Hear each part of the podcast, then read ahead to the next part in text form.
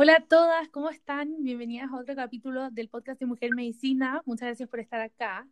Hoy día tengo una invitada muy especial, una amiga que conocí en Perú, Raiza, que nos va a estar contando todo sobre cómo ella combina su estilo de vida consciente de yoga, meditación y mindfulness con eh, su trabajo de oficina normal como muchos. Así que bienvenida Raiza, ¿cómo estás? Hola Poppy, gracias por tenerme aquí en tu podcast. En realidad estoy muy feliz de compartir contigo y compartir con todas las personas que te oyen un poco de mí y bueno, a través de eso pues eh, espero que las pueda ayudar un poco y que conectemos eh, por este medio. Buenísimo. Muchas gracias por estar acá y mm, yo estoy muy feliz también. Así que, bueno, me encantaría eh, que partieras presentándote y contándonos qué haces, a qué te dedicas, un poco de ti. Sí, como comentaste, eh, yo eh, trabajo en oficina, eh, trabajo en marketing digital, administración y soy profesora de yoga, terapista holística, hago sesiones de Reiki, también de meditación. Y bueno, combino esas dos cosas mi mundo de oficina y laboral con mi mundo holístico y, bueno, y, realmente eh, me ha ayudado mucho este, todo el lado espiritual para poder eh, manejarme bien y poder tener esa inteligencia emocional que nos ayuda mucho eh, a afrontar todo en realidad en la vida, más allá de un, trabajo o lo que sea porque realmente eh, con, esa inteligencia emocional, con ese eh, dominio de tus emociones y de tus pensamientos, eh, puedes hacer, puedes ser tú realmente en cualquier sitio. Y bueno, les quería contar un poquito más de eso y compartir de repente herramientas, técnicas y cosas que me han ayudado mucho. Así que bueno, vamos a seguir hablando de eso durante Genial. el podcast. Sí, estoy totalmente de acuerdo con lo que dices. O sea, creo que estas herramientas de autoconocimiento y bienestar son cada vez más necesarias como para todo, para poder navegar la vida de manera más armoniosa. Así que, mm, Raisa, me gustaría saber cómo, cómo llegaste a ser la Raisa que eres hoy día, como un poco cómo ha sido tu historia creciendo, cómo empezó tu camino espiritual hasta llegar a donde estás ahora. Wow, mi camino ha sido muy largo y yo creo que voy a partir por desde que era una niña, porque en realidad creo que todos eh, nuestro, todo lo que tenemos nosotros, nuestros de repente traumas, problemas, miedos inconscientes o conscientes, parten desde que somos niños y a veces no nos damos cuenta que esa es la raíz. Y después poco a poco la vida, pues, o, o, esas cosas que, que, pasaron, eh, o se van, eh, van creciendo porque la vida te lo va como reafirmando, o pues lo desaprendes y te das cuenta que, que, ese miedo, no sé, era infundado y, se va. Pero siempre bueno volver a la niñez porque ahí entiendes muchas cosas. Y yo te cuento que yo era una niña mm, súper ansiosa desde muy chiquita y yo creo que principalmente venía eh, por algo o sea, hereditario, ¿no? Más allá de eh, lo que me pueda pasar o, o cómo era, yo ya venía con esa predisposición. Eh, era súper ansiosa al punto de que siempre eh, me comía las uñas y si no estaba comiendo las uñas, eh, me comía lo que hubiera en mi casa, de verdad. Tenía una necesidad constante de tener que estar haciendo algo, comiendo algo, pero sí ocupada, ¿no? Y tenía, tú sabes que la ansiedad casi siempre es un miedo o un querer tener el control de lo que va a pasar en el futuro, ¿no? Y entonces yo vivía realmente pensando en el futuro, era desde niñita muy controladora, me gustaba que todo sea como, eh, como que nada saliera mal, ¿no? Tenía mucho miedo de que las cosas salieran mal, entonces eso me llevaba a, querer sobrecontrolar todo y que todo sea perfecto, y hacía que yo me esfuerce también por ser perfecta, entre comillas, ¿no? Sacar unas botas, comportarme bien, y pues era un estrés constante. Y desde de niña tú no sabes qué es lo que te pasa, piensas que tú eres así. Eh, y bueno, y fui creciendo con eso. Eh, conforme fui creciendo me di cuenta, ¿no? Que lo que tenía era ansiedad. Siempre tuve problemas eh, estomacales por la ansiedad y está muy relacionado. Ya de grande estudiado un poco más de, temas de nutrición, cambié mi dieta, todo, también cambié mis pensamientos y me fui dando cuenta de, de toda esta relación que hay, ¿no? Entre, entre el estómago también, que es nuestro segundo cerebro, y no por nada le llaman así, o sea, no por, o sea, tiene sentido de que lo llamen así, y este, y bueno, eh, eh, eh, me fui dando cuenta, ¿no? De, que realmente había sido muy ansiosa de niña, de, adolescente, que muchas veces de repente no llegué a tener ataques de pánico, pero estuve muy cerca, o sea, esas taquicardias que puedes tener, o ese quedarte sin aire, o sea, me pasó muchas veces y felizmente lo podía controlar, pero era como que no era consciente, ¿no? oye, ¿qué es esto? O sea, nunca dije, oye, tengo ansiedad y la ansiedad no es algo este, así nomás, como que puedas negar y que se va a pasar con el tiempo. Al contrario, vuelve cada vez más eh, fuerte. Exacto, exacto. Sí, tal cual. Y, y, después, inclusive en algún momento de mi vida, eh, pasé también por, por depresión, ya más grande, ya más grande.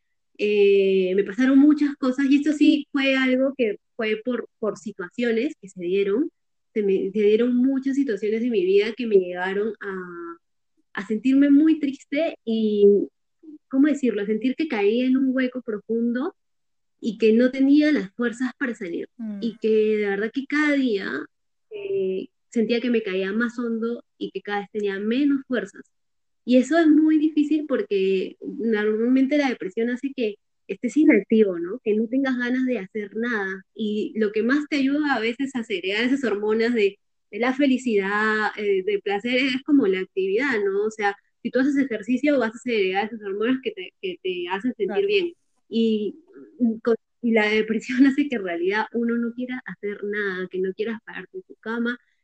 Y te da mucha culpabilidad también, porque como sientes que no quieres hacer nada y que y después sientes, oye, no hago nada para salir de esto, o sea, eh, como que es una culpabilidad constante y unos pensamientos eh, contra ti muy nocivos y hacen que cada vez te sientas más triste, más triste, porque al final tú eres tu propio enemigo, tú eres el que todo el tiempo te estás criticando, te estás autojuzgando y, y bueno, entonces en toda esa, todas esas emociones, todo eso que, que pasé, fue lo que me llevó en algún momento a buscar eh, el camino espiritual. Eh, sabes que cuando sientes que ya, o sea, no hay como una salida o te sientes triste y dices, bueno, ¿qué, qué, por, o sea, te haces esa pregunta, ¿no? ¿Por qué estoy aquí? O sea, ¿por qué, por qué estoy vivo? Por, para, para, o sea, ¿cuál es el sentido de todo esto? Porque realmente eh, trato de encontrar qué me hace feliz, pero no lo encuentro. Entonces, cuando yo me hice esa pregunta, cuando yo eh, empecé a buscar esa respuesta, ¿no? De por qué, eh, primero empecé a buscar mm. afuera, fue que es el gran error que todos cometemos, ¿no? Inclusive me, me fui en algún momento de, de viaje, me, me cambié de, de, de, país, me fui a vivir a México. Y que me, Sí, viví un año en México, viví un año en México y, eh, y realmente eso me ayudó. A salir. No porque, porque, a ver, claro, a salir pasan dos cosas, ¿no? Que, o sea, nosotros cuando, cuando viajamos, eh, a veces eh, lo hacemos como un escape y realmente no, no solucionas tus problemas internos cambiándote de país. O sea, realmente no pasa así. Pero, por el contrario, al ir a un nuevo sitio eh, te distraes y a la vez sales de tu zona de confort. Y salir de tu zona de confort siempre te va a generar un crecimiento. Entonces siempre te va a hacer ver las cosas de otra forma, te va a eh, dar una visión diferente y eso, dentro de todo, es un, es un gran alivio. Igual esos problemas internos en algún momento los vas a tener que Pero por lo menos como que te llega una intención que te, como que te despierta de nuevo esas ganas de luchar por salir de donde estás, que sea como que salir de ese estancamiento, como romper la rutina de alguna forma. Exacto, eso me ayudó a mí mucho. Yo con eso, exacto, lo que tú dices, rompí la rutina, salí de mi comodidad, salí de ese, ese, ese hueco donde estaba y pues pude volver a respirar, eh, me dieron ganas de, de, volver a buscar nuevas cosas y yo volví a, acá a Perú, volví con mi familia y ahí fue donde comencé a buscar adentro, ahí fue donde volví y bueno, pues no tenía trabajo, tenía tiempo y, y tenía, este, y tenía ya un mejor ánimo, unas ganas de, o sea, cuando viví ahí obviamente que estuve súper distraída, hice amigos, todo, entonces volví con otra actitud. Y me, me fui a un retiro, me metí a un retiro budista de una semana y era de silencio, Eh, porque sentía que, o sea, ya yo había conectado conmigo ya y sentía que por ahí iba, ¿no? O sea, sentía como que ya, ya había buscado afuera y ya me había dado cuenta que esa no era la respuesta y ya sentía que tenía que empezar a ¿Será buscar de. Vipassana? Entonces, en Sí, eh, eh, o sea, no fueron tantos días como es el de Vipassana, pero sí, sí era de silencio y era un retiro budista, ajá. Como, sí, sí, fue justo una maestra, eh, una lama, que vino y, a Perú y, y, bueno, encontré por internet el retiro, es más, lo encontró mi mamá y me dijo, mira, es, creo que es lo que estás buscando, aprovecha que acabas de volver, tienes Claro. tiempo y ¿Y ¿por tú cuando decidiste sí. eso ya estabas como interesada en estos temas o fue como que te lanzaste? estaba interesada, pero no, no sabía mucho. O sea, yo todo no había nuevo.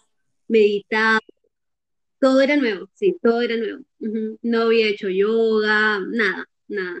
Pero sí me interesaba todo el mundo espiritual, había escuchado cosas, había visto videos, pero no, no era mi práctica diaria, o sea, no era parte de mi día a día. Y en ese retiro, eh, casi todo el día meditábamos, todo el día. Y cuando yo empecé a meditar, wow, sentí algo que nunca había sentido en mi vida. Eh, yo conecté tan bien con la meditación que me hizo sentir esa, esa respuesta que yo me había hecho tantas veces antes, cuando estuve muy triste o pasando por muchos problemas de cuál, qué, por qué, o sea, cuál es el sentido de la vida, por qué estoy acá, y era como, wow, esto es, o sea, este sentimiento de felicidad, de amor, de conexión con, con todo, de como que todo es perfecto, es, o sea, esto es el sentido de la vida. Y dije, wow, o sea, ah, se me abrió como los ojos ahí y, y de verdad fue una experiencia muy, muy bonita. Eh, y fue la puertita, ¿no? Que abrió todo. Para mí la meditación, porque realmente, o sea, para mí mm, con la meditación es lo que siempre yo he conectado más. Eh, He hecho muchas otras cosas después, eh, la práctica de yoga me ayuda muchísimo. He probado otras cosas, pero sí siempre, siempre he sentido que la meditación a mí, uf, es como que eh, me lleva a otro lado, me lleva a, a otro estado. de- tengo también, o sea, conecto muy claro, muy rápido, o sea, entro muy rápido. Bueno, pero también me Sí, imagino que muy fue como que por primera, que por lo menos a mí me pasó esto, entonces quizás eso es lo que cuentas, que meditando por primera vez descubriste lo que era no vivir en ansiedad, como, como por primera Sí, vez, como- a mí me pasó que cuando la- las primeras veces que medité constante, que era como, existe una forma de vivir en que no es como con bulla mental, mental constante, como yo no sabía, y como si algo me, me da ese nivel de calma, como, ¿cómo no? O sea, para mí también es como la, la herramienta más transformadora que existe en la meditación. Exacto, sí. ¿Y tú, tú también sentías en algún momento así ansiedad, Sí, bulla, o sea, es ruido, todo de hecho alrededor? Me identifiqué mucho con tu historia porque yo, bueno, parecido a ti, como que me estaba, esto fue hace dos años, estaba como empezando a interesarme en temas de yoga, había hecho, no sé, yoga dos veces y estaba en un momento de mi vida que no estaba, no estaba como mal, pero que quería hacer un cambio. Y, y me fui eh, justamente a un retiro de yoga y meditación en Perú con, con Jessie de Yoga Oclonizapam.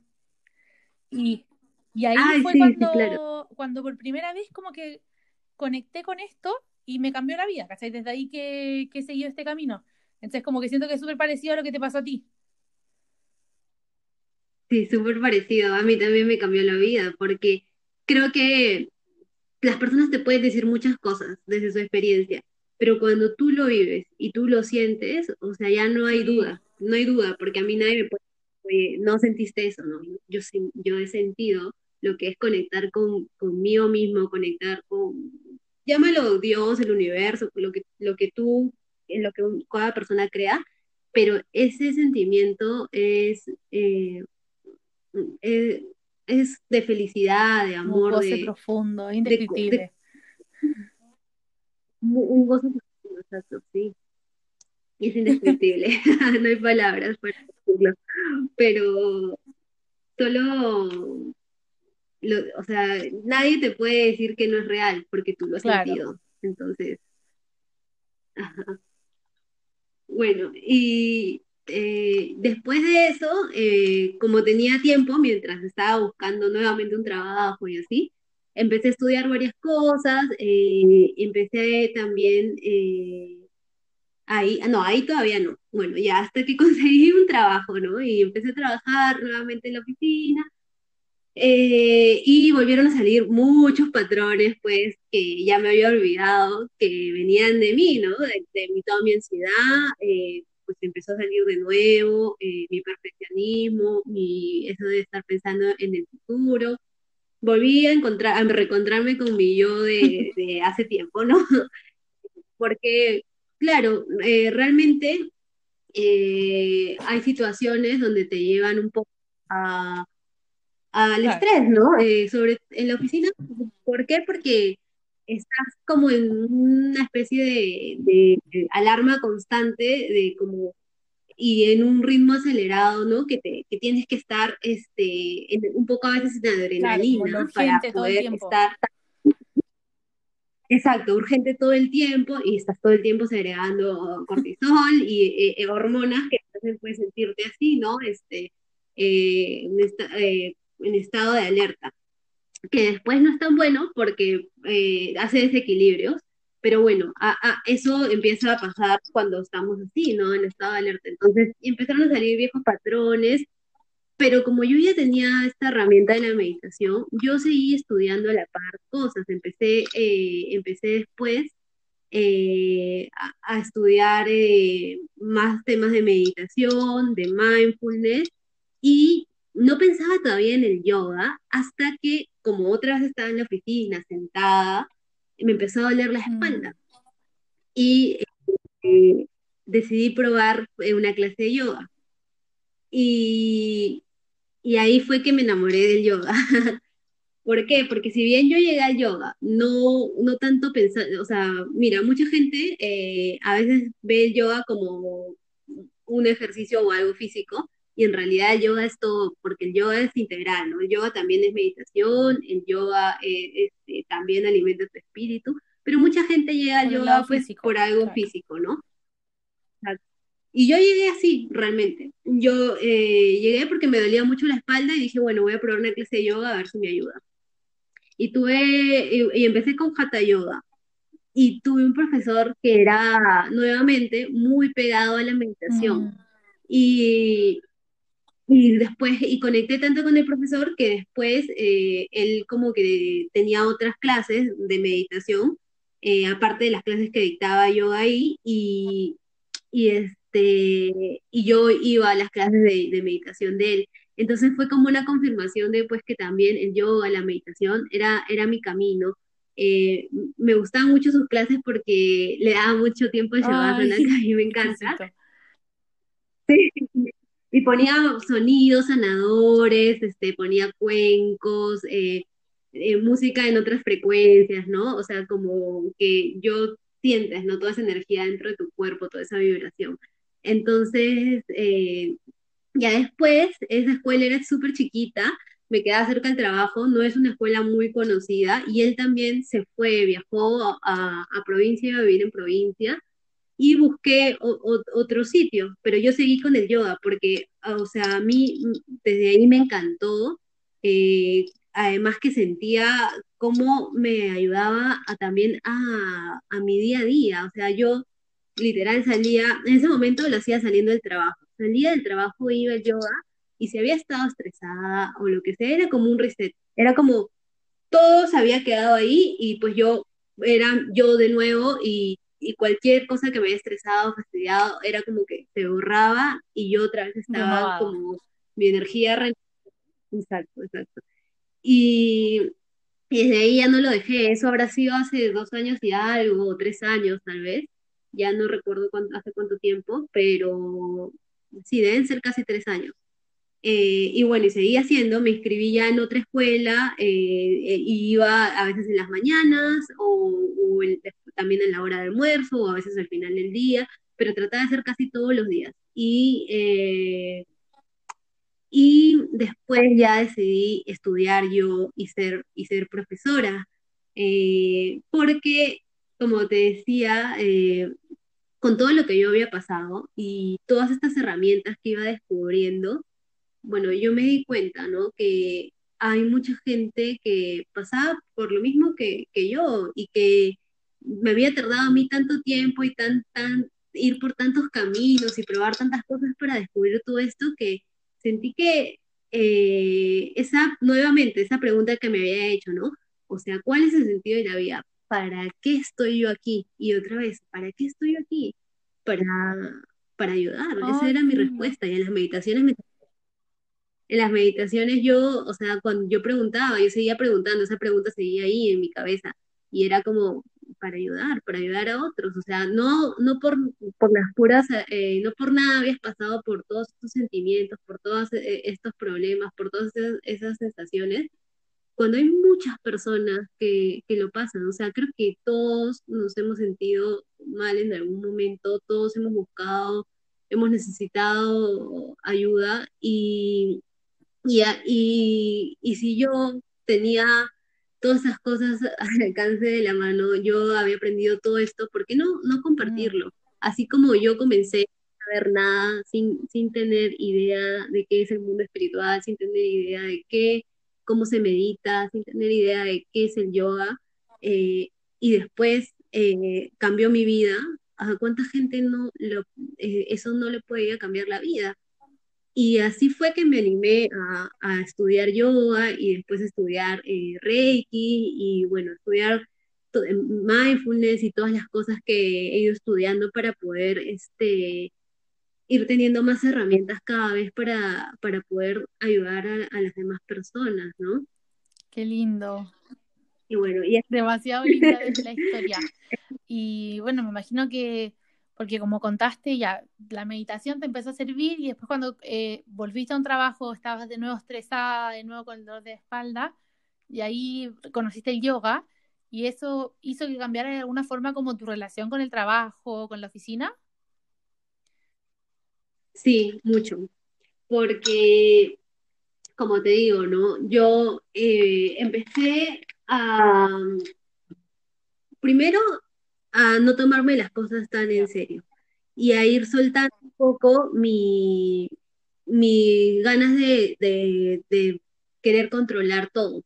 Eh, esa ansiedad que yo tenía por ser, tener todo bajo control, porque todo sea perfecto o poder querer anticiparme a que las cosas no salgan mal, eh, sie- siempre estuvo de niña y pues al volver a trabajar sale porque mm, más o menos un trabajo a veces te demanda eso, ¿no? O sea, eh, que no te equivoques o que hagas las cosas bien, eh, entonces, o que des más de Mm, ti, ¿no? O sea, incluso más horas. Y, y uno a veces se pierde un poco porque no sabe cómo balancear eso. ¿Qué pasa? Que tal vez eh, eh, te dicen, bueno, ¿qué es ser un buen profesional, no? Es, o sea, trabajar todo el día, realmente, realmente no, o sea, realmente eh, uno se puede equivocar. Siempre, lo que creo que es bueno es siempre dar lo mejor de ti y, y bueno, y cuando las cosas no salen como tú quieres, te- si te equivocas o si pues este realmente tienes después que hacer algo importante y, y- y, pues te piden que de repente des demasiadas horas de tu tiempo y, y tú también te dejas atrás a ti, eh, ahí también eh, empiezan los conflictos, claro. ¿no? Entonces yo empecé a dar cuenta, claro, que que yo tenía que soltar ese- esas ganas de siempre querer complacer y querer eh, es- siempre es hacer las cosas de una forma perfecta o que todo salga bien, que si me equivocaba no pasaba nada, empezar a soltar todo eso y lo fui soltando. Y después darme cuenta de que yo tenía que respetar, respetarme, respetar a mí, saber qué cosas me hacían bien. Yo había encontrado las cosas que me hacían bien, las cosas que eran, por decirlo, no negociables, ¿no? Entonces, si yo ya sé que hacer yoga todos los días me trae bienestar, me hace ir después al trabajo contenta, eh, poder tener una mejor predisposición para las cosas, que si algo sale mal no me lo tomo tan en serio. Eh, eh, eso tenía que hacerlo, era importante en mi día hacerlo, y, no por, y si yo lo dejaba de hacer, hacía que vuelvan mis mm. patrones de ansiedad otra vez, que, que vuelva ese ciclo, eh, por ejemplo, también dormir bien es, algo clave. ¿no? O sea, si yo tengo que descansar, no me voy a amanecer trabajando, o sea, había que tener ese balance y uno también tiene que hacer respetar ese, ese o sea, balance. a poner límites. Porque aprendí a poner límites, exacto. También porque, o sea, y eso me... uno no puede vivir para trabajar, como que tiene, uno tiene que tener otras cosas, entonces, porque además como lo que tú dices, o sea, si te dicen como cómo ser un buen empleado, va a ser eh, como hacer todo lo que te digan y todo eso, pero finalmente si tú estás dispuesta, la empresa siempre te va a dar más cosas que hacer. Entonces uno tiene que saber como en qué punto empiezan mis prioridades, mi vida y lo que dijiste tú, como muy importante eso de descubrir cuáles son mis no negociables, porque para todos van a ser distintos, pero claro, o sea, yo, yo encuentro que dormir bien, por ejemplo, es clave, o sea, como que la diferencia de la vida cuando uno está bien descansado y cuando no es infinita. Sí, eh, de verdad que dormir bien es un punto muy, muy clave y estoy completamente de acuerdo contigo. Y sí, eh, ahí es cuando me empecé a poner esos límites, eh, empecé a tener un mejor equilibrio, ¿no? empecé a ver, claro, exacto, qué me hacía bien a mí, porque a cada persona le hace bien algo diferente. Entonces, todos conectamos más con alguna cosita o con otra, entonces uno tiene que conocerse y, saber poner esos límites. Y eso te, te, ayuda mucho también porque después también eh, tú, tú, estás más contento durante el día, haces las cosas eh, con mejor predisposición. Eh, de verdad que eso fue un cambio clave para mí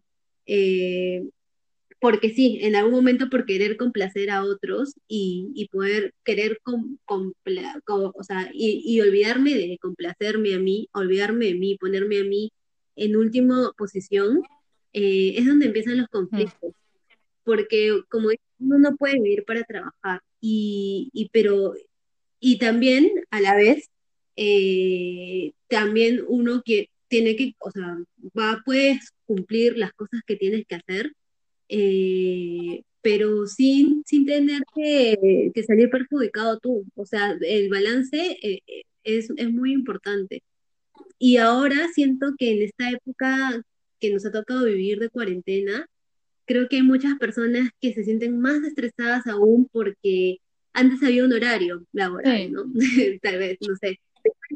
Y que a veces te pedían un poco más, pero bueno, tampoco pues te podían meter en la oficina hasta que hasta apaguen las luces, ¿no? Entonces había cierto, ciertos horarios y, y tú podías salir y olvidarte del trabajo y pues hacer otras cosas.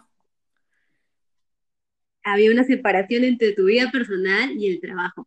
Y hoy en día ya eso no está sucediendo y las personas se están estresando mucho más. ¿Por qué? Porque eh, este, ahora estás en tu casa, entonces yo tal vez te puedo contactar a la hora que a mí me dé la gana, porque deberías estar conectado siempre. Y, y entonces te, antes de las nueve ya te están contactando. Después de las seis, una emergencia, y, así le está pasando a mucha gente. Entonces estás todo el tiempo como en alerta, ¿no? Inclusive antes cuando ya este, te olvidabas de eso, pues eh, ahora no, como que te están conectando. Y yo conozco mucha gente eh, y igual lo veo en redes sociales, que a muchas personas les está pasando eso y están eh, eh, generando mucho estrés en las personas, mucha ansiedad, eh, y no saben cómo manejar eso. Entonces, es, las herramientas que te da el mindfulness, el yoga, la meditación, son clave, ¿no? Conocer también, como hablábamos, ¿no? Tus no, no negociables o las cosas que te hacen bien en el día a día, es importante y es importante que las vuelvas, eh, vuelvas a encontrar tu balance ahora desde la casa. Tal vez antes era más fácil porque pues te metías a un curso y tenías que ir sí o sí y ya como que era, a veces nosotros mismos no hacemos las cosas, o sea, como que necesitamos que alguien nos empuje, ¿no? No, ya pagué el gimnasio, tengo que ir. Pero si ahorita no, no hay nadie que, me esté diciendo, no, no, hay gimnasio.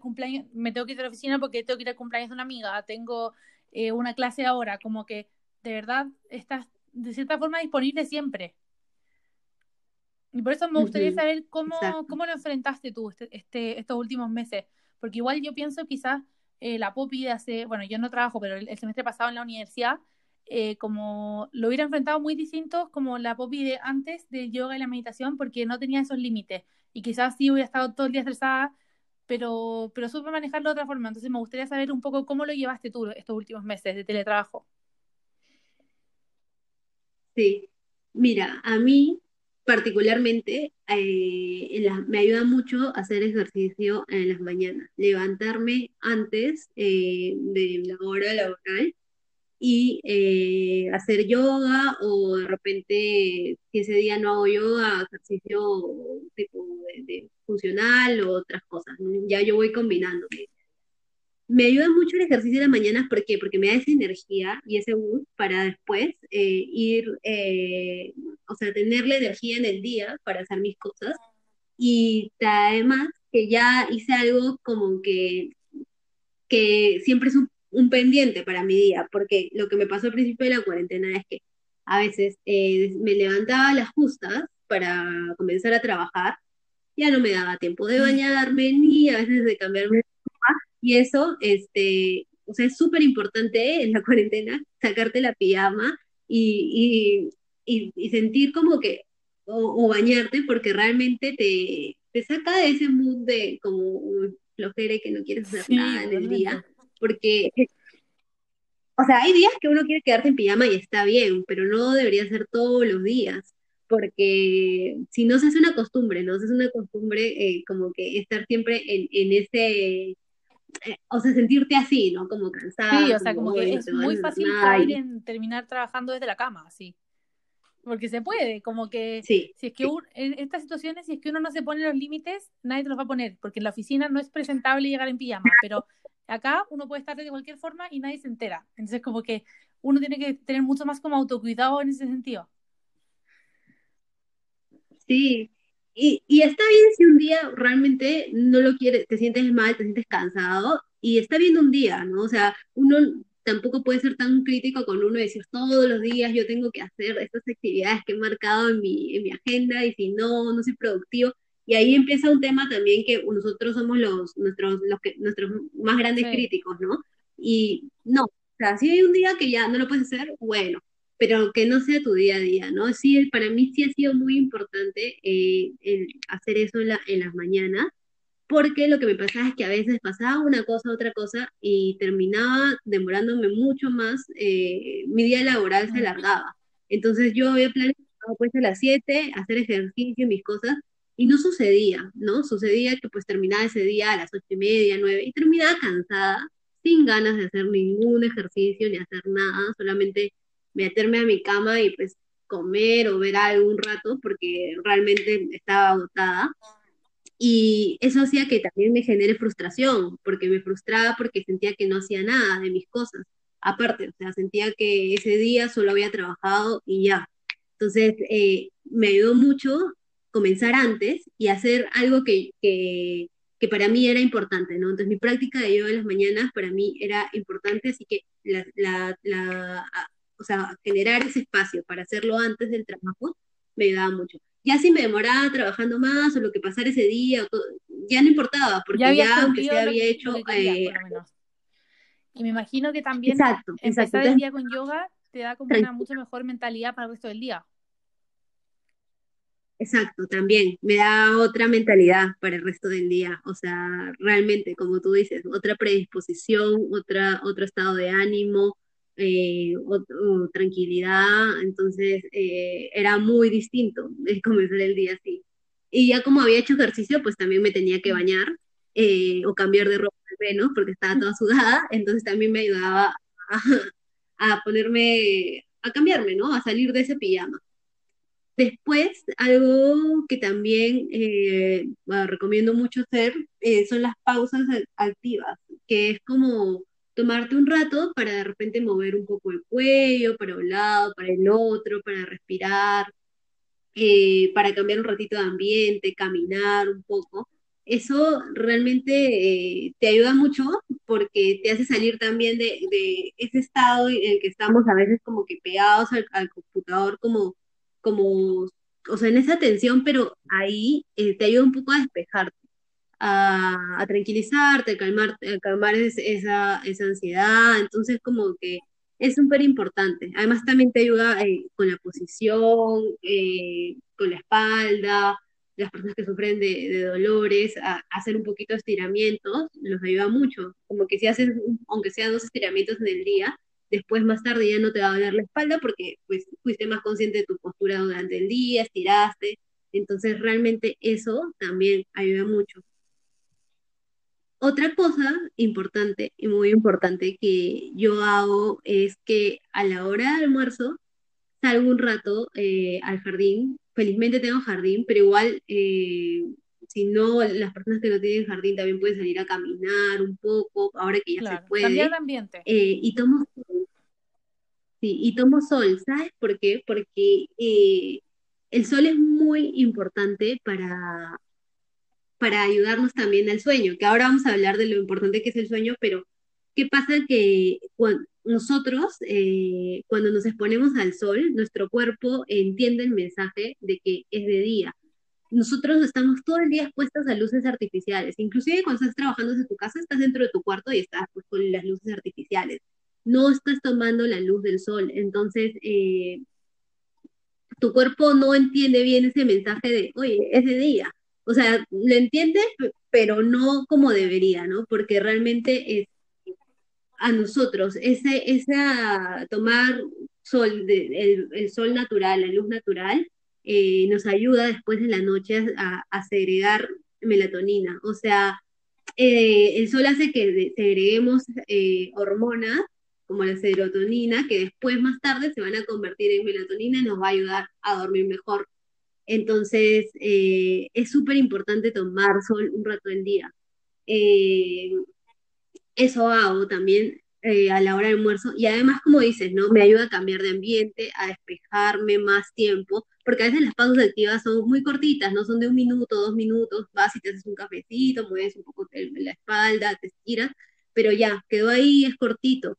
En cambio, eh, pues ya a la hora del almuerzo tienes una hora, una hora y media, un rato más para poder eh, realmente eh, despejarte más tiempo, ¿no? Entonces, eh, yo voy al jardín, eh, tomo sol, eh, aprovecho de estar con, con mis mascotas, que también me, a mí me encantan los animales y, exacto, sí, me hacen su, me, me hacen jugar, sacan mi, me gustan tanto, me gustan mucho los animales, ¿por qué? Porque sacan mi niño interior, o sea, sacan mi verdadero ser soy yo, tal cual, juego, hablo, grito, o sea, sin ningún juzgamiento, ¿no? Entonces, eh, me- ese momento de compartir con ellos eh, me trae mucha paz, mucha felicidad y también, entonces lo combino así, ¿no? Entonces hago eso que es algo que a mí me gusta hacer en el día, o sea, tomar sol y estar con mis perritos.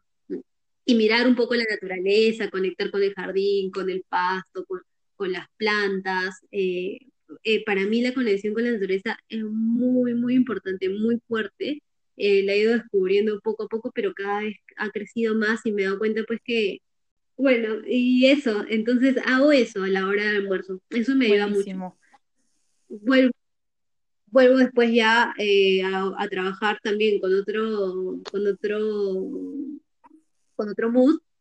Y bueno, eh, ya después, ¿no? Toda la tarde trabajo, todo, y ya al final del día pues acabo de trabajar y hago otras cosas, ¿no? Eh, lo, lo que yo quiero hacer, a veces este contenido para mi Instagram o, o hablo con mis amigos o, o me conecto en Zoom con alguna amiga o saco a pasear a las perras, o sea, cocino, ya mis actividades, lo que yo quiero hacer es durante el día. Y en la noche eh, trato de darme un tiempito para meditar.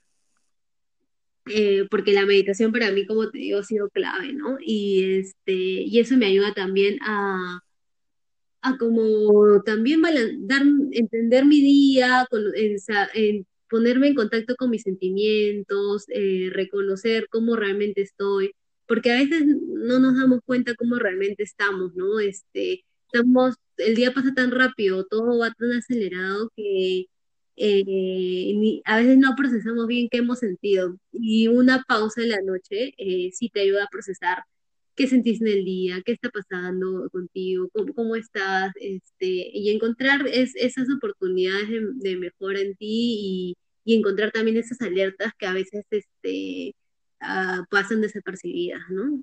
Y bueno, eso de, realmente es básico y como tú dices, dormir bien.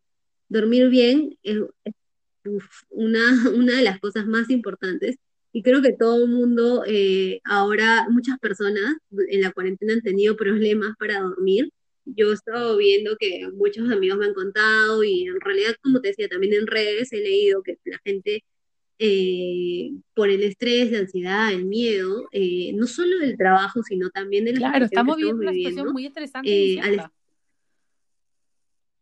Exacto. Entonces, con todos esos problemas, ¿quién va a poder dormir tranquilo, ¿no? O sea, las personas están pensando en su cabeza todo el día cosas y en la noche cuando deberían llegar este, a estar tranquilos, aparece pues ese cerebro de monito que te dice, oye, y si pasa esto, bla, bla, bla, bla, y te empieza a, a sacar todos esos miedos, pues te estresas y, te da ansiedad eh, y no puedes dormir, no puedes dormir.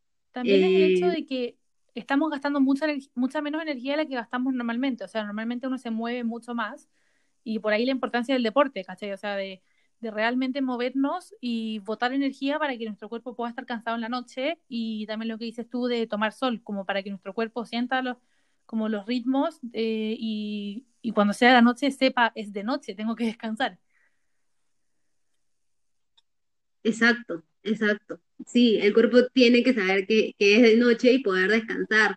Y sí, o sea, si es que todo el día hemos estado segregando, ¿no? Como hablábamos, cortisol, que es la hormona del estrés, nos va a interferir, pues, eh, la segregación de la melatonina, que es una hormona que te ayuda a dormir, pero en realidad hay muchas cosas que podemos hacer para, para, como hablábamos, ¿no? Lo de tomar sol, que te ayuda. Otra cosa también que te ayuda es tratar de no exponerte a la luz artificial al menos una hora antes de dormir, ¿no? Tener un ritual para dormir, importante, bien importante. Eh, porque la luz artificial pues hace que tu cuerpo siga pensando que es de día, eh, te malora esos ciclos eh, y al final puedes dormir pero tampoco descansas tan bien, ¿no? Entonces es importante que tu cuerpo se prepare. Y pues una hora antes, eh, si dejas el celular, la computadora, el televisor, todas esas luces artificiales, e inclusive en tu cuarto, no, hay una luz fuerte tal vez, pero podrías tener una lámpara o otra luz más baja que puedes prender una hora antes y pues de repente con esa leer o estar ahí haciendo otras actividades, pero no estar tan expuestos a, a una luz artificial, ¿no? E, eso después, este, eh, yo, por ejemplo, a mi cama eh, uso unos sprays de olor de lavanda que realmente eh, oh, me relajan muchísimo y me ayudan a dormir mejor. Entonces, esa es mi rutina para dormir, como que tratar de no estar tan expuesta a, a la luz artificial antes y, y, tratar de poner esos aromas para relajarme. Pero no, obviamente que no todos los días lo, lo logro, ¿no? O sea, hay días donde pues lo último que miré antes de dormir fue el celular. Obvio. Y creo que a todos nos pasa. Sí, también. Pero es tratar de... Dale. No, o sea, como entender que, que estamos viviendo, o sea, como lo que decías antes también de despertarse temprano, eh, como bañarse, es como hacer eso la mayoría del tiempo y ese es el esfuerzo que cuenta, pero finalmente estamos viviendo una pandemia, estamos viviendo tiempos estresantes y también es un acto de amor propio a veces escucharnos y no sé, o sea, salí, saliste del trabajo y querías hacer un Zoom con tu amiga y te quedaste esta tarde, está perfecto, eso también te hace bien.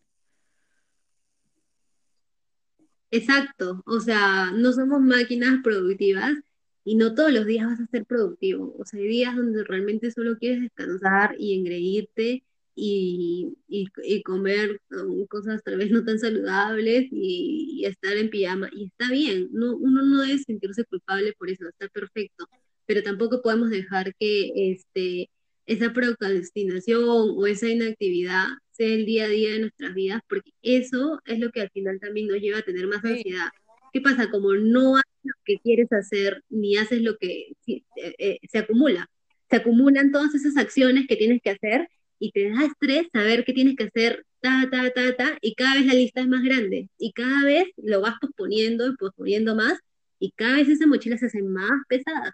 Entonces te genera al final cosas que te gustan hacer y que quieres hacer, te terminan generando ansiedad. O sea, eh, si yo voy a ponerme la meta de ah, todos los días tengo que hacer yoga porque si no realmente este no estoy no estoy este haciendo no voy a hacer este no voy a estar eh, como relajada entonces ya y el día que realmente no lo quiero hacer ¿por qué me voy a obligar a hacerlo? En realidad me estoy generando malestar. Algo que me puede hacer bien me está generando malestar, ¿no?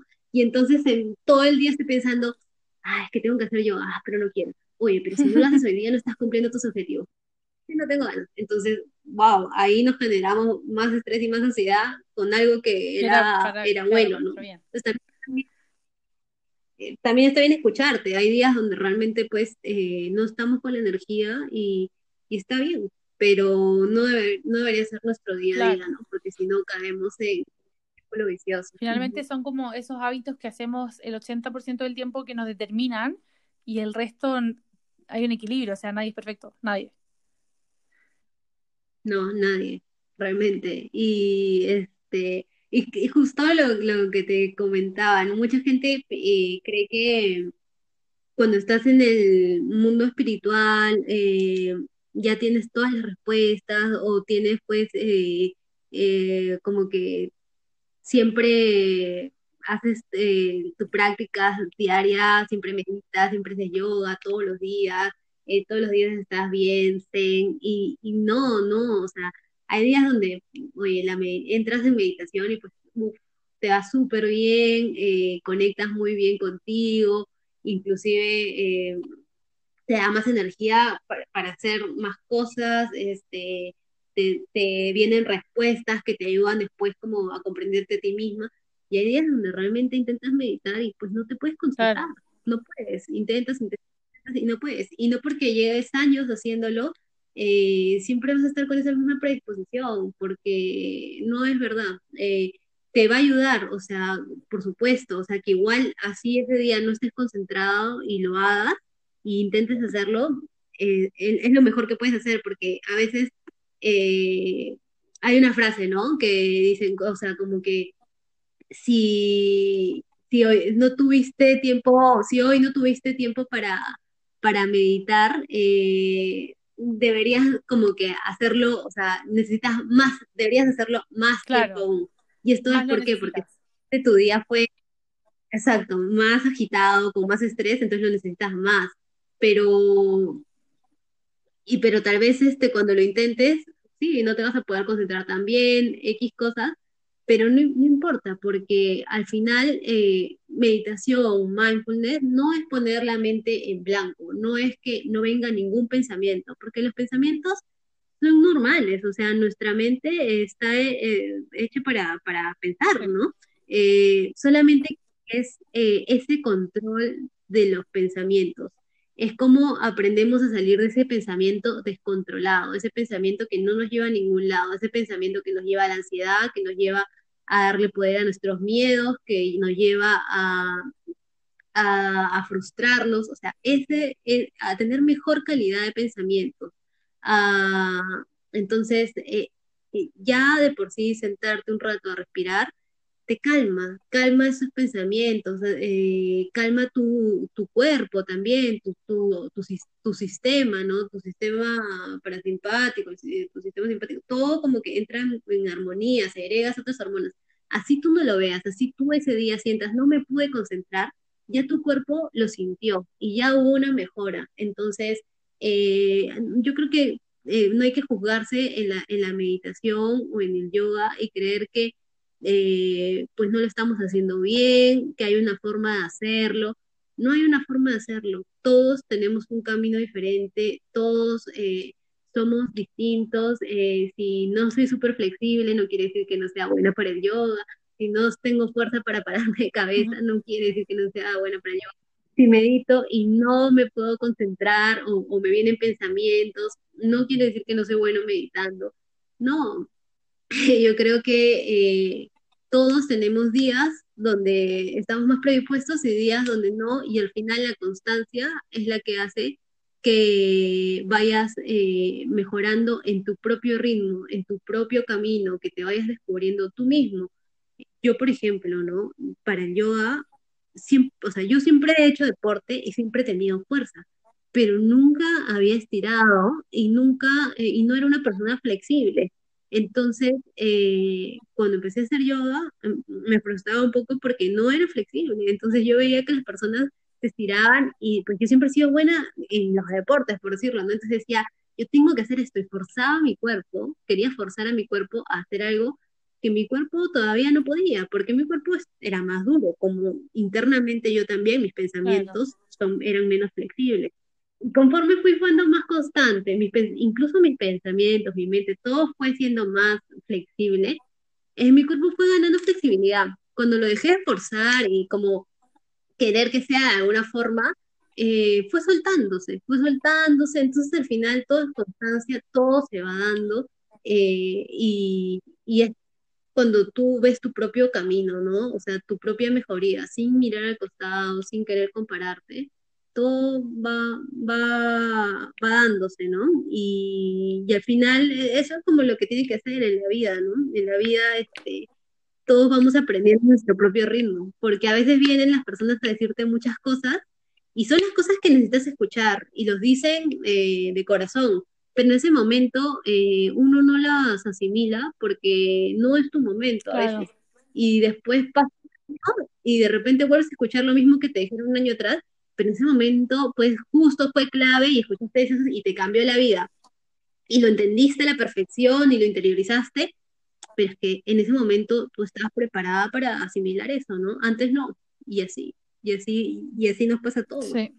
Algo que creo que es muy importante con la meditación que dijiste es que eh, da lo mismo cuánto tiempo uno lleve meditando, pero a veces pasa que, no sé, uno se sienta a meditar y es perfecto, como que el tiro puede calmarse, siente una sensación increíble, y al día siguiente uno no puede llegar a la meditación esperando que pase eso mismo, porque finalmente como que eso no es meditar, el meditar es como aprender a sentarse y a quedarse con lo que sea que nos pase, y si un día yo me siento y realmente estoy poniendo toda mi parte por estar observando mis pensamientos, pero vienen y vienen y me estreso, es, es normal, o sea, como que es parte de, y como que yo creo que lo más importante en el meditar es como esa constancia y el aprender como a conectar con nosotros mismos, con lo que sea, con lo que sea que sea nuestra realidad en ese momento, ¿no? Y no forzar como que, pase algo mágico cada vez, sino que lo que sea, y como decías tú antes, o sea, sí o sí va a tener un efecto en el estado en el que estés en ese momento.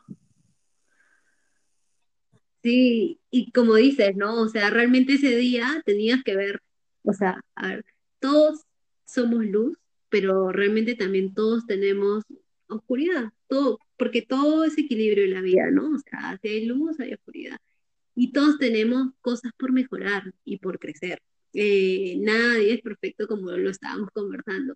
Y de repente ese día, pues me tocaba ver todas esas cosas que están en mí y que no quiero reconocer. Y qué bueno que me senté un ratito a meditar para ver, oye, oye, Ojo con eh, mira por qué mi mente está me estoy juzgando todo el tiempo. Eh, eh, me, no puedo ser observador de, de estas emociones porque me, me, siento atacada yo misma, ¿no? Como que me molesto, me frustro por no poder poner mi mente en blanco, por no poder eh, conectar como otras veces. porque estoy siendo tan duro conmigo, no? Porque entonces tenía que ver eso, o sea, ¿qué, qué más perfecto que ver eso y poder eh, entenderlo y, y, decir, oye, ok, no tengo que ser más suave conmigo, eh, está bien, necesito tal vez un descanso, necesito como esto y lo otro y darme más amorcito. Y, y, estuvo perfecto, o sea, fue lo que necesitaba en ese momento. Y es muy importante eh, reconocer eso. Y, y entonces es, es, siempre importante darte un tiempo para ti porque ahí salen las cosas. O sea, no todos los días pues somos luz y estamos brillando y, y desbordando amor.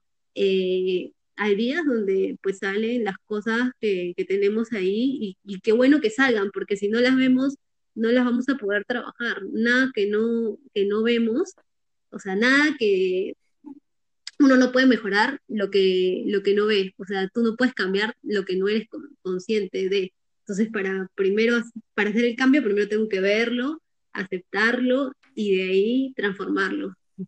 Totalmente.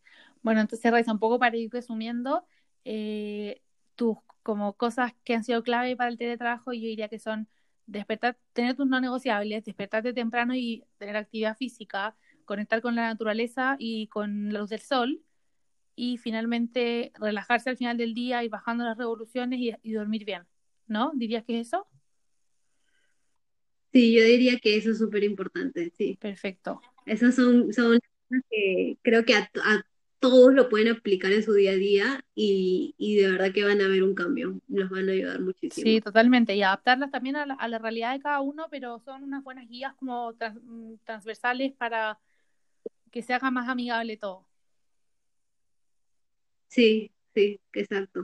Y claro, y no sentirse culpable si un día no puedes hacer todas las cosas, o sea, eh, como hablábamos, ¿no? En realidad hay días y días, pero esas son unas guías que te ayudan mucho a que tu día sea mejor y esté más en balance.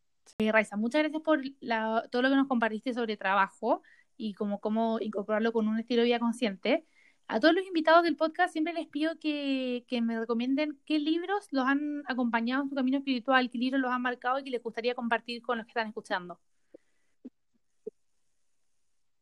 Bueno, eh, a ver, eh, un libro súper importante para mí fue Autobiografía de un yogi, que es de un maestro que se llama Paramahanda Yogananda que es un maestro de yoga, y es su autobiografía realmente, pero su vida fue tan mágica, tan llena de, eventos extraordinarios, se podría decir, eh, que leer, leer ese camino, leer su camino de, de yogi es muy, muy inspirador. Si bien él era de la India y muy tradicional y tuvo pues una vida este, como de repente los antiguos yogis tenían, fue una persona que trajo el yoga a Occidente, o sea, que gracias a él también tenemos toda esa práctica de yoga acá.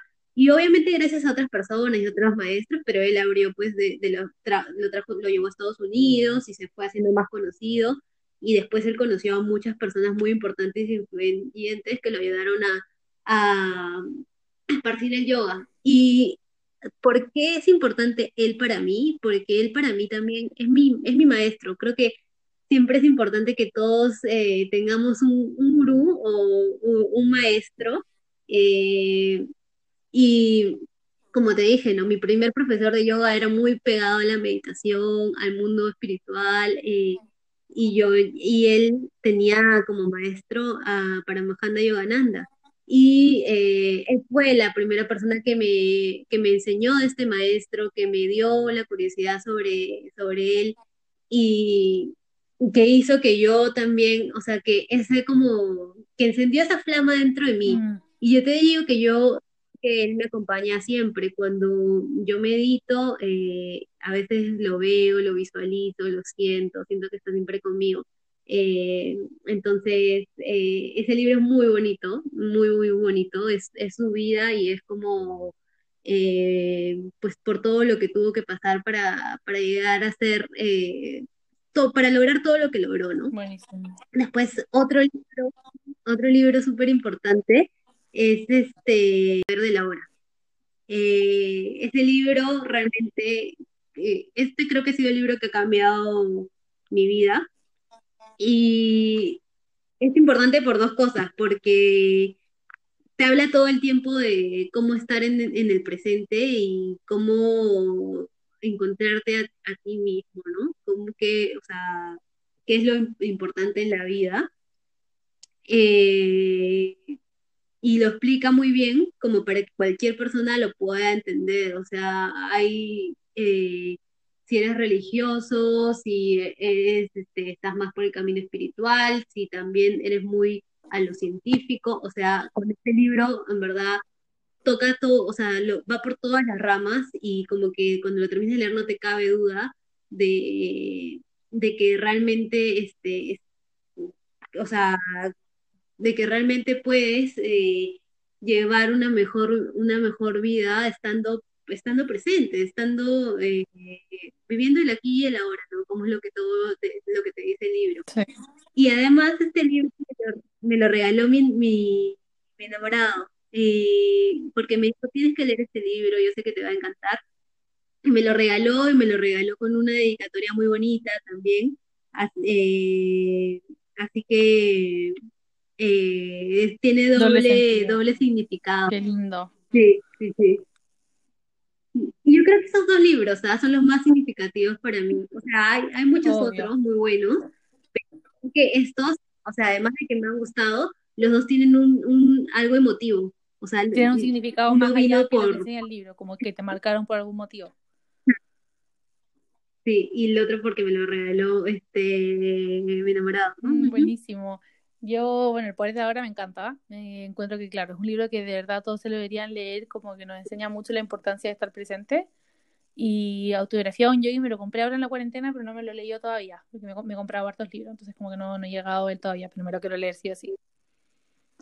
Em, sí, eh, es grande, entonces como que uno se tarda. eh, bueno, oye, muchísimas gracias por todo lo que compartiste. Si pudieras dejar un mensaje o un consejo para las personas que están escuchando en general, ¿qué te gustaría con que, con que se quedaran? Deje que, que los miedos eh, te definan y que no dejes que los miedos alejen tus sueños de ti. Eh, creo realmente que todo lo que creamos en los pensamientos puede ser realidad y muchas veces eh, esa voz interna nos dice que hay una voz interna que nos dice que no, pero realmente tú conectas contigo mismo y crees en tus sueños, crees en tus sueños eh, firmemente, el universo va, también lo va a hacer, todo se va a alinear para que suceda y tú puedes vencer cualquier obstáculo cuando tú estás conectado contigo mismo, tú eres un ser poderosísimo, así que puedes hacer lo que quieras cuando realmente eh, estás conectado contigo mismo y realmente eh, logras accionarlo. Así que no, no, dejemos nunca que el miedo nos paralice y nos quite eh, y nos aleje de nuestros sueños. Eso, ese sería lo que quisiera dejar. Precioso mensaje. Muchísimas gracias. Oye, Raiza, y los que te están escuchando, ¿cómo te pueden encontrar en las redes? Ah, bueno, yo estoy como Belliray, B chica E G G I E R A I. Eh, y bueno, ahí en mi cuenta de Instagram, aparte de compartir frases y cosas de meditación, mindfulness, yoga, eh, también comparto muchas recetas saludables, eh, hablo de veganismo porque eh, soy vegana. y bueno, realmente cómo llevar un estilo de vida de bienestar integral, ¿no? Porque, bueno, ya no nos alcanzó el tiempo de, de conversar, pero el tema de la alimentación también es muy importante para el bienestar, porque como lo comentamos al principio, ¿no? Tu intestino tu, es también el segundo cerebro y también está conectado a muchas de las hormonas que también al final tienen que ver con la depresión y la ansiedad. Y muchas personas no lo saben, pero también está ligado. Entonces es muy importante este, también llevar un estilo de vida saludable y cuidar esa parte para tener un bienestar integral, ¿no? Como decíamos, no solo del cuerpo y del espíritu, sino de todo, porque eh, todo, como hablábamos, es un balance. Y así como está el mundo espiritual, está el mundo físico, que también es importante y no lo debemos negar nunca, sino también abrazarlo, abrazar ese, abrazar ese cuerpo, abrazar esa, eh, eh, toda esa energía material, así sea de dinero o, o, muchas energías que son materiales, que no tienen por qué ser rechazadas y que también son importantes. Entonces, es, este, como decíamos, ¿no? un balance siempre, también lo material y, lo espiritual. Y por eso creo que también el cuerpo es muy importante. Sí, ya cubriremos, eh, quizás en otra ocasión eh, entramos más en ese tema, pero bueno, ahí quedan totalmente invitados a que se metan a Instagram y revisen el perfil de Ray. Y, en verdad comparte material súper interesante y súper eh, como ayuda mucho.